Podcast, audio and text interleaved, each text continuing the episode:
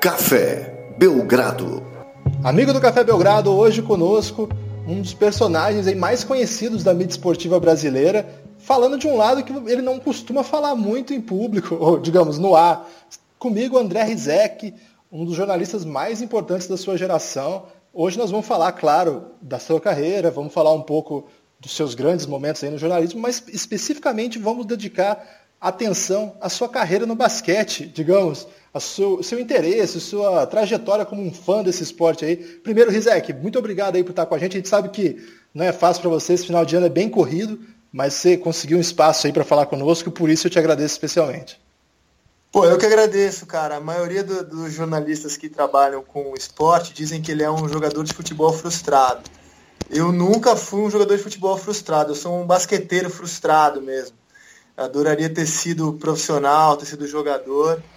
Infelizmente, meu joelhinho é, com ligamento rompido e, obviamente, um pouco de talento também faltou. Mas eu adoro basquete, cara. O esporte que eu sempre gostei de praticar. O, por exemplo, nas Olimpíadas, o esporte que eu fiz questão de ir ver mais é basquete tal. Basquete é a minha paixão, assim. É o esporte mais legal que tem, com certeza. Ó, oh, isso aí já é uma, é uma declaração especial aí de André Rizek. O esporte, o basquete é o melhor esporte que existe, mas peraí. Ah, pra, pra, pra quem joga, né, cara, pra praticar, né, hoje em dia eu jogo tênis, eu pedalo, eu remo de stand-up, mas assim, o esporte de competição, assim, para quem gosta de jogar basquete, não tem igual, né, cara? Porra, todo lugar que eu viajei do mundo, assim, fui para Nova York, fui jogar na rua, fui jogar 21, fui para Amsterdã, fui para Espanha, sempre fui Sempre gostei de jogar assim, 21 em, em parque aberto, no Rio. Eu jogava muito no aterro, assim. Faz uns dois anos que eu parei de jogar por causa do meu joelho. Mas assim, só dou umas brincadas, uns arremessos. Mas, pô, para quem gosta de jogar, não tem nada melhor do que o basquete. Mas vamos, vamos explorar melhor essa informação que você deu aí, que eu, pelo menos, nunca tinha ouvido. É, você quase assim. Você chegou a começar uma carreira esportiva e o joelho interrompeu. Conta um pouco dessa história. Quando que começou essa, essa Cara, sua trajetória de jogador? É, eu fui atleta federado do, do Paulistano. Em que ano isso, Rizek? Cara, eu tinha, sei lá, dos 12 aos 15, 16 anos. É, o Paulistano me pegou numa peneira, assim, eu jogava num clube lá em São Paulo, Alto de Pinheiros. A gente foi jogar um torneio no clube Paineiras. E aí, Eduardo De Angeli, o treinador, se estiver ouvindo aí, o Flávio Bigodudo, me recrutaram e aí eu fui ser atleta federado, atleta convidado do Paulistano. E joguei assim, moleque, né? Até 16 anos, assim, federado. E eu rompi, rompi o ligamento cruzado, né? É, posterior. E assim, acho, não sei se eu teria, acho que eu não teria técnica, condição de ser um grande jogador, não teria. Mas estava ali no bolo ali e tal, adoraria ter conseguido jogar mais em bom nível, né? E aí eu joguei lá alguns campeonatos, tomei muito pau do Parque Continental, do Corinthians, do Palmeiras, mas era muito divertido. E depois parei de jogar federado e, e, e joguei muita pelada, né? Sempre joguei muita pelada e é, no Alto de Pinheiros. Aqui no Rio eu era do time da ABB, jogava toda terça e quinta, que é o clube que eu sou sócio aqui, e, e até dois anos eu era do time, jogava campeonato e tal. Mas é isso, cara, um jogador frustrado por causa de joelho e talento, infelizmente. Eu com certeza me acho muito melhor do que aquilo que eu joguei, isso tenho certeza. Alguém dessa época aí virou, que você lembra, que você jogou junto ou que você enfrentou? Cara, assim, não lembro, viu? Até porque no basquete brasileiro pouca gente virou, né? Mas eu realmente não lembro, cara. Realmente eu não lembro. Eu lembro que tinha gente da família do Hertas que jogava ali no Paulistano. Eu, meu time tinha dois gêmeos, não sei se eles estão ouvindo aí, o Bira e o Uba, que eram os craques do nosso time. Uh, o Palmeiras tinha um jogador muito bom, cara, chamado Juba, não sei se ele virou. Eu não vi eles assim profissionalmente depois. O Corinthians tinha um japonês, o, o que era muito bom também eram jogadores assim da. O André Kifuri, cara, da ESPN, ele era uma categoria acima da minha no Paulistano. Ele jogava também, ele era sócio. E ele era uma categoria acima da minha. Foi, foi um momento de sonho, assim, que eu achei que ia dar. Por um momento eu achei que ia dar para ser jogador. Qual que era a sua posição? Cara, eu tenho 1,89m hoje, não é uma grande altura, mas eu sempre gostei de jogar de pivô, de número que a gente pode dizer hoje, número 4, né? Sempre gostei de jogar de pivô. Eu, assim, eu, eu, nas peladas sempre joguei, assim como eu acho que eu chuto de três, então eu gosto também de. Eu me acho meio Novitsky, assim, sabe? O grandão que sai do, do garrafão, chuta de três, infiltra. Eu, eu, eu, assim, eu me vejo Novitsky, aí na prática, sei lá, é um Guilherme Giovannone piorado, assim, bem, bem piorado, claro. É, isso aí já tá bom, pô. pô é, e, na, e, na, pelada, qual tipo de jogador que você é, Rizek? É o cara que não passa para ninguém, é o cara que fica puto, o cara que briga? Cara, pelo contrário, cara, eu gosto de jogo. Assim, eu sou fominha para eu sou fominha para chutar de três, realmente. Meio, mas assim, pelo contrário, o que, eu, o que eu gosto do basquete é o jogo coletivo.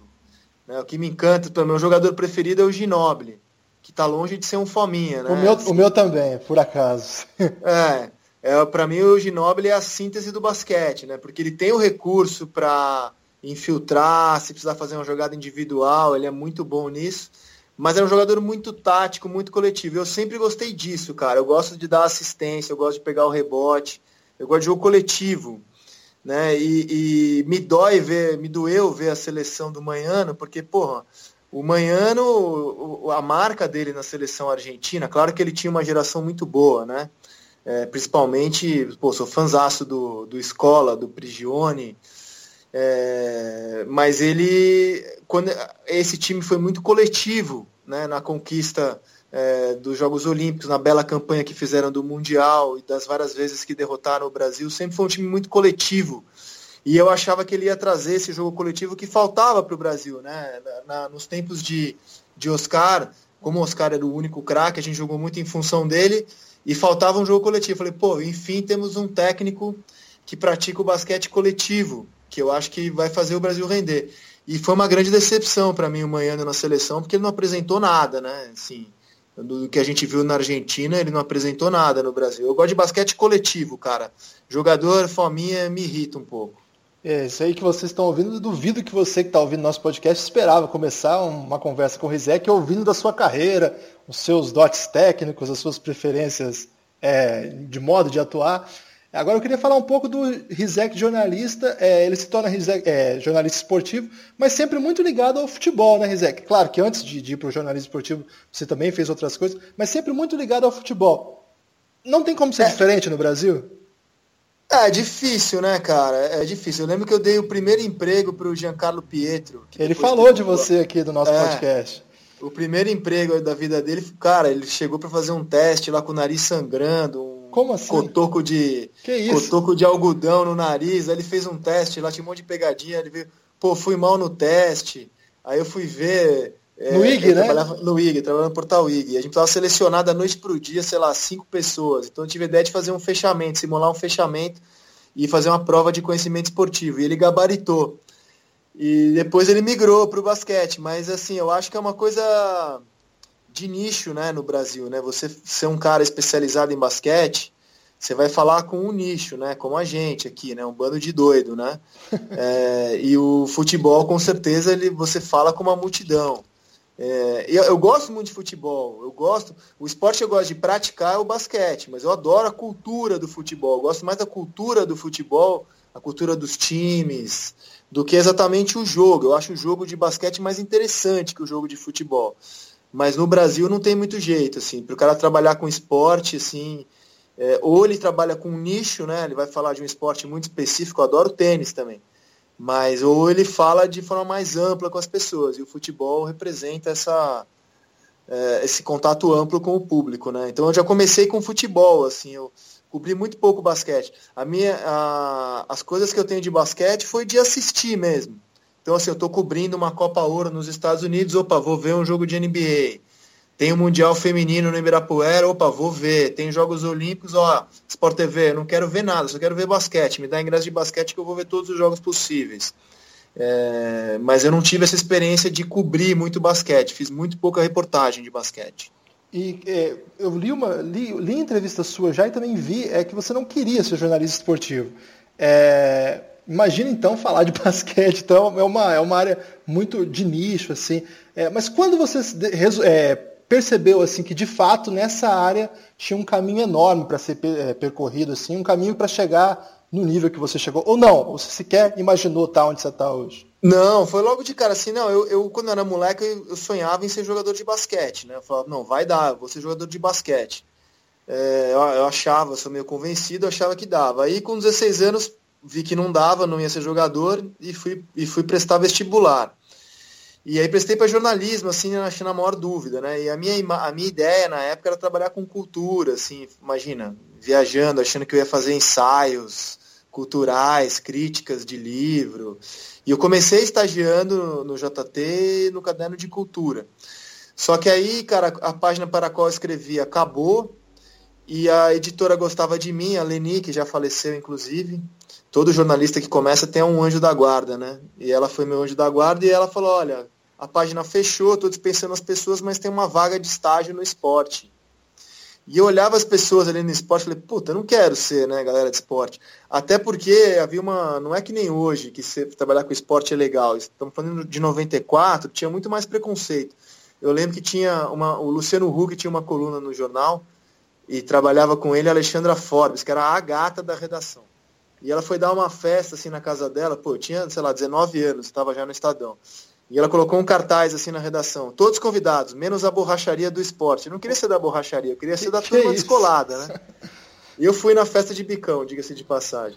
Mas, cara, logo assim, na, nas primeiras semanas, eu vi que é, aquilo era a minha praia, assim, né? Eu vi que eu estava em casa, desde moleque sempre gostei de esporte, sempre acompanhei. É, meu pai sempre foi fanático por, por futebol.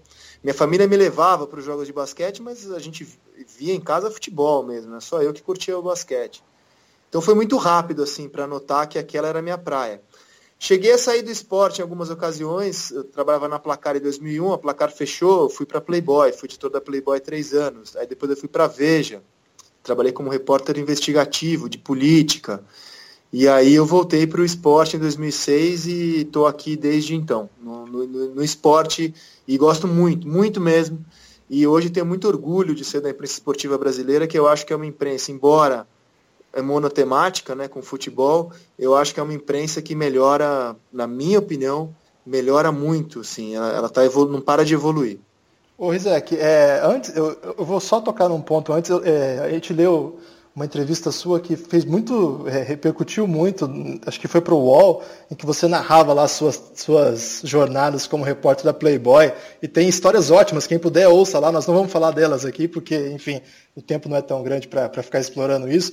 É, e o que te trouxe de volta para o esporte foi é, certamente a reportagem da sua vida, e eu acho que é aquela que faz que, com que eu diga, sem nenhuma preocupação de estar tá exagerando, que você se tornou um dos jornalistas mais importantes da sua geração e para a história do jornalismo esportivo brasileiro. Afinal, você mudou, não sei se mudou o resultado, mas mudou os rumos de um campeonato brasileiro. Estou falando, claro, da, da, reportagem da máfia do apito. Como é que é, Rizek? Assim, é... Você para para pensar nisso? Estou falando de, de fora para dentro, igual eu falei agora? Cara, eu, eu prefiro não, ficar muito apegado. Claro que ela, essa carreira, essa matéria, porque foi assim, eu estava demissionário da Veja, eu pedi demissão da Veja, e aí a, a chefia me pediu para, ah, não, fica até você concluir essa matéria, você não pode ir embora sem fazer essa matéria. Eu falei, tá bom, mas eu faço essa matéria e vou embora, porque eu não queria mais trabalhar na Veja, estava descontente. E foi o que aconteceu. Eu publiquei a matéria, a matéria me deu uma visibilidade que praticamente obrigou a placar, na época, abriu a me segurar. Pô, não... nesse ano eu fui, eu ganhei um prêmio lá da Abril, ganhei uma bolsa que eu acabei nem usando. Foi, abril todo ano ela dava um prêmio para o jornalista do ano lá na empresa. Esse ano eu ganhei por causa dessa matéria. E aí eu fiquei com moral muito grande na empresa e meio que pude escolher né? A Abril não ia me deixar sair. Aí eu escolhi falei, não, então eu quero voltar para placar, eu quero voltar para trabalhar com esporte. Só que eu não gosto muito de ficar lambendo a cria, porque eu acho que, assim, matéria, cara, a boa é a próxima, entendeu? Hoje eu não sou mais repórter, mas depois dessa eu fiz outras reportagens também que me orgulharam, que me renderam. Tem um livro super legal chamado 11 Gols de Placa, da Abrage, que é a Associação Brasileira de Jornalismo Investigativo, eles elegeram 11 reportagens investigativas do esporte. Duas são minhas, tenho essa honra. E uma delas foi feita depois, inclusive, que foi um esquema que eu desbaratei de gatos no futebol paulista, um grande esquema de gato no futebol. E eu acho que é uma matéria boa também, de menos repercussão, mais boa. E eu acho que jornalista, cara, a gente não pode ficar se apegando ao que a gente já fez, porque a matéria, quem lembra que eu fui o autor dessa matéria são os nossos colegas jornalistas. O público não tem a menor ideia, e tem que ser assim mesmo. É só a gente que vê nosso nome e assinatura, só a gente que percebe quem é que assina a matéria. O público nem sabe, cara. A não sei que você seja um Hélio Gaspari, um Juca Kifuri, né? Tem um patamar assim desses que o cara vai ler esses colunistas. No, no, meu caso, assim, de repórter, o importante é a reportagem. Publicou a reportagem, cara, aquele papel vai embrulhar peixe, vamos partir para a próxima. Foi um trabalho muito bom, mas foi legal, um trabalho em equipe, não, não fiz sozinho a matéria. É, fiz junto com a minha editora, Thais Oyama, né, que, que me passou a denúncia, eu fui o repórter responsável, mas ela que me passou o tema. E hum. é isso, cara, bola para frente.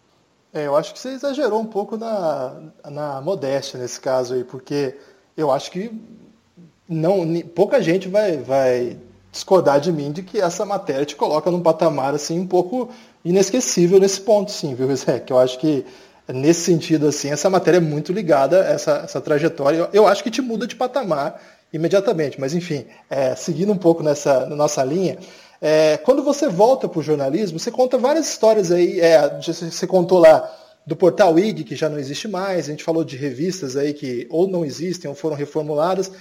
É, não é um pouco.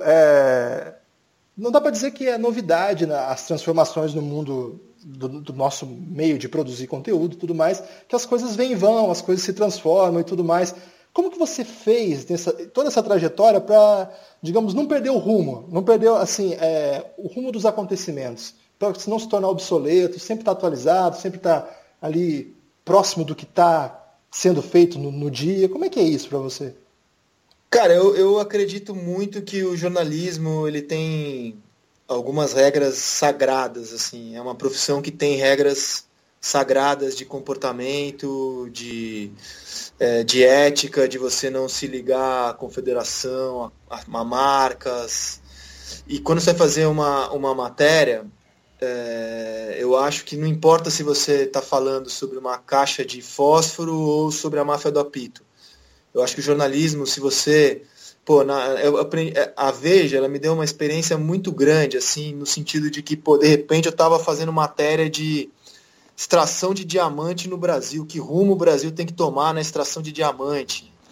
Parece um bicho assustador você pensar, pô, vou ter que escrever sobre isso, nunca pensei a respeito.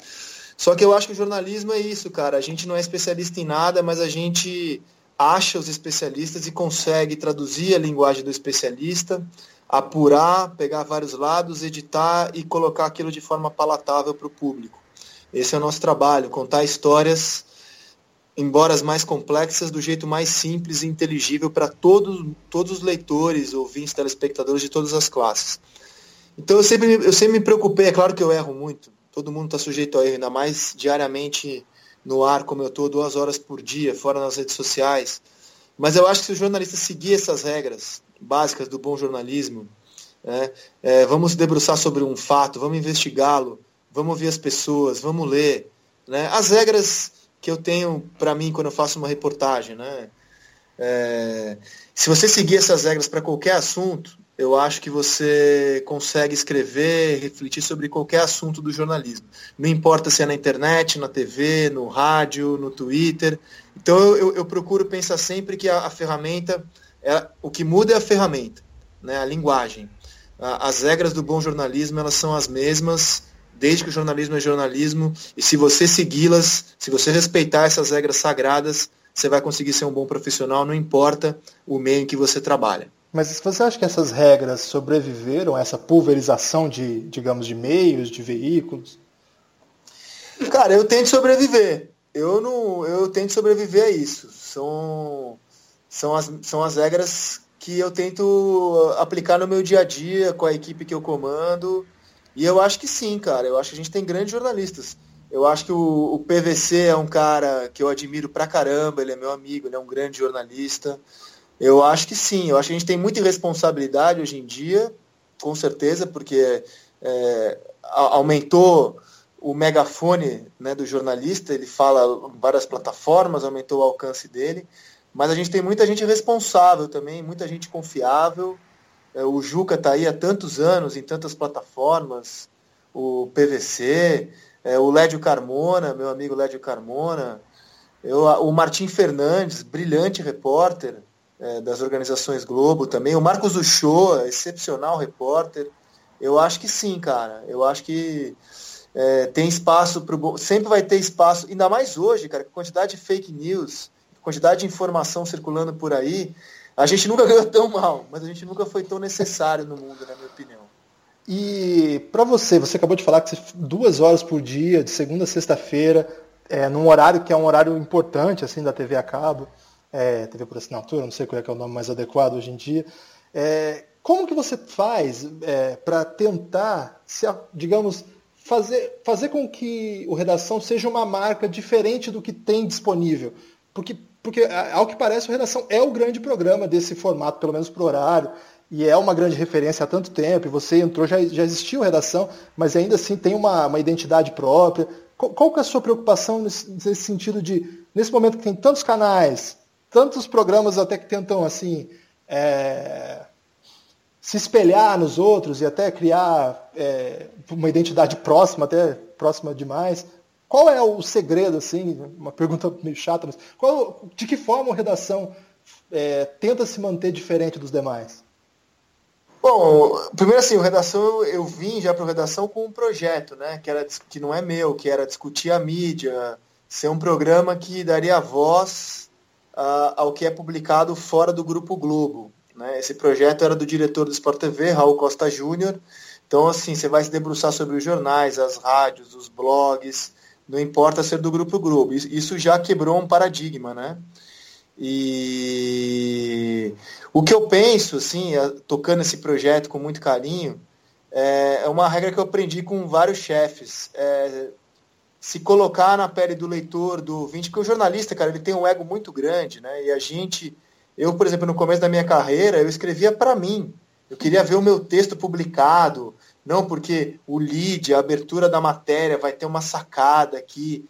Só que será que para o leitor é boa essa sacada ou eu estava querendo mostrar o quanto eu era fodão, o quanto eu era bom? Né? E, e quando você consegue se colocar na, na, na, pele do leitor, do ouvinte, do telespectador, é, é, o que a gente faz todo dia no redação com a minha equipe. Olha, vamos. A, a, pensa se a gente tivesse vendo o programa, a gente ia querer ver isso daqui, não é muito pobre isso aqui, acrescenta algo. E como eu sou um cara absolutamente viciado em programa de esporte, sempre fui, cara, desde criança, é, sempre vi muito programa esportivo, sempre adorei ver programa de esportes e de debate, eu, eu tenho essa, essa coisa de me colocar na pele do público, assim. É, e, e, eu penso muito nisso, assim, como é que o público, o que, que vai ser interessante para o público e não para a gente. Tem coisas que a gente faz que, pô, que dá trabalho, que a gente acha chato. Mas será que isso é bom para o público? Se é bom para o público, a gente faz e a gente toca. É, é, é, mais ou menos, é no dia a dia. Peraí que a gente me ligando aqui. Deixa eu desligar, já já eu atendo. É no dia a dia, cara. Isso é, é, é, é tomar os cuidados no dia a dia. Não existe fórmula mágica. Eu chego às seis da manhã para fazer o redação. É ter muita humildade, saber que os nossos erros na profissão eles são proporcionais às nossas certezas. O jornalista que tem muita certeza, ele está sujeito a erro. Quando você tem muita dúvida, você checa, checa, checa. E eu, sabendo das minhas limitações como comunicador, como apresentador, eu chego às seis da manhã para fazer o programa, preparar, ler. Então, eu acho que não tem fórmula mágica, não. Assim, é trabalho de formiguinha mesmo. Um trabalho que eu adoro, cara. Pensar um programa e realizar esse programa é um negócio que eu adoro fazer. É, eu não conhecia o Rizek antes, essa é a primeira vez que eu falei com ele, eu falei algumas vezes no Twitter para a gente armar esse podcast, eu não, não o conhecia, mas a impressão de fora que eu sempre tive é de um cara inquieto, assim, um cara disposto a ver o que está acontecendo, é, algumas vezes assim com, com essa predisposição a, a ouvir o outro lado, é, isso fez de você aí alvo muitas vezes, né, Rizek? É, a gente que acompanha o seu Twitter, é, é impressionante é, o nível de violência que acontece nas suas respostas. Eu fico impressionado mesmo, assim, é, é um nível assim de baixeza mesmo, né? Não, do, não dói o estômago ler aquilo, não? Cara, sabe que não, porque eu acho que a, eu, eu, bom, nem sempre eu consigo, né? Nem sempre eu consigo. Mas eu acho que isso não é exclusividade do meu Twitter. É, não, o, não é. o Twitter é, um, é uma rede antissocial, né? Assim, muitas vezes. Ela desperta muito ódio, muita intolerância. E a pegadinha, aprendi isso com o tempo, é você não responder os, as pessoas que babam de raiva. Porque quando você responde, aí que as pessoas veem que tem gente te xingando. A maior parte dos barracos no Twitter, eu só fico sabendo porque pessoas como eu, como o Thiago Leifert, meu brother, é, ou sei lá, o Eric Faria, ou o Mauro César. O cara respondeu para aquele idiota que está lá para xingar ele. Então eu tento não responder, eu, eu, leio as menções, mas tento não responder. E de fato, tem que ter um pouco de estômago. O Led, o Barreto, meus amigos, eles não, não curtiram esse ambiente de muita raiva. E eles saíram do Twitter. Eu, eu acho que sair do Twitter por causa disso é a vitória dos boçais, né? Então eu, eu, eu gosto de ter essa ferramenta, acho importante. Eu não tenho, por exemplo, Instagram, é um negócio que eu não gosto muito, acho um mega narcisismo, assim. Eu, não estou criticando quem faz, eu não me adaptei ao Instagram. O que eu gosto é de escrever. E acho o desafio de escrever em 140 toques muito divertido, ser conciso, acho que é um teste legal. Então a minha rede social minha, é, tem que ter texto, né? Que é o, eu só uso o Twitter, Facebook é pessoal, não, não uso para trabalho e nada. Então, cara, assim, eu, não, eu aprendi a lidar com isso numa boa, assim. É, eu acho que o segredo é você não. Às vezes, a, as, as, piores experiências que eu tive foi querer responder a esse tipo de gente, né? Que não está lá para o debate, está lá só para xingar. Fazer o quê? É a, é realidade. O, o país está assim, né? O país está tenso, né? O país está intolerante, né? O país está raivoso, né? As pessoas estão raivosas, estão intolerantes. E acho que o Twitter potencializa isso um pouco ali pelo anonimato, né? De você estar tá podendo xingar, extravasar alguém ali enfim. Mas eu não, não me dói muito o estômago ler os xingamentos, não. Tento encarar com bom humor. É, o, você tocou nesse ponto, é, já na reta final aqui da nossa entrevista já, mas é um tema que eu queria falar. É até minha área de formação, eu sou, eu sou sociólogo, né, sou historiador, então assim, eu brinco um pouco de basquete, mas minha área é outra. Mas isso me fez prestar muito atenção no que você tem feito, é, desde, digamos, que a temperatura política do Brasil subiu muito, me parece que em geral, é, as pessoas que, que têm assim, uma visibilidade tentam ou pôr panos quentes ou se afastar um pouco para não entrar em bola dividida. E a sua postura foi bem peculiar, assim, e ao meu ver, particularmente admirável. Porque parece que chegou um momento em que você falou assim, não, peraí, se eu não tomar um lado e usar esse espaço que eu tenho para tentar defender, digamos, aquilo que eu acredito certo, aquilo que eu acredito um bom caminho, é, as coisas, não sei, foi um pouco isso, Isaac, porque me pareceu que você pegou para uma espécie de, brincando assim, uma, uma, uma, missão civilizatória, assim? Cara, na, na, verdade, assim, é, vem muito da minha educação. Minha mãe é uma socióloga brilhante, Sibeli Rizek. Minha família discute muito política. Minha família tem a formação de esquerda, discute muito política. É, eu sempre adorei política, eu adoro política, trabalhei já com política.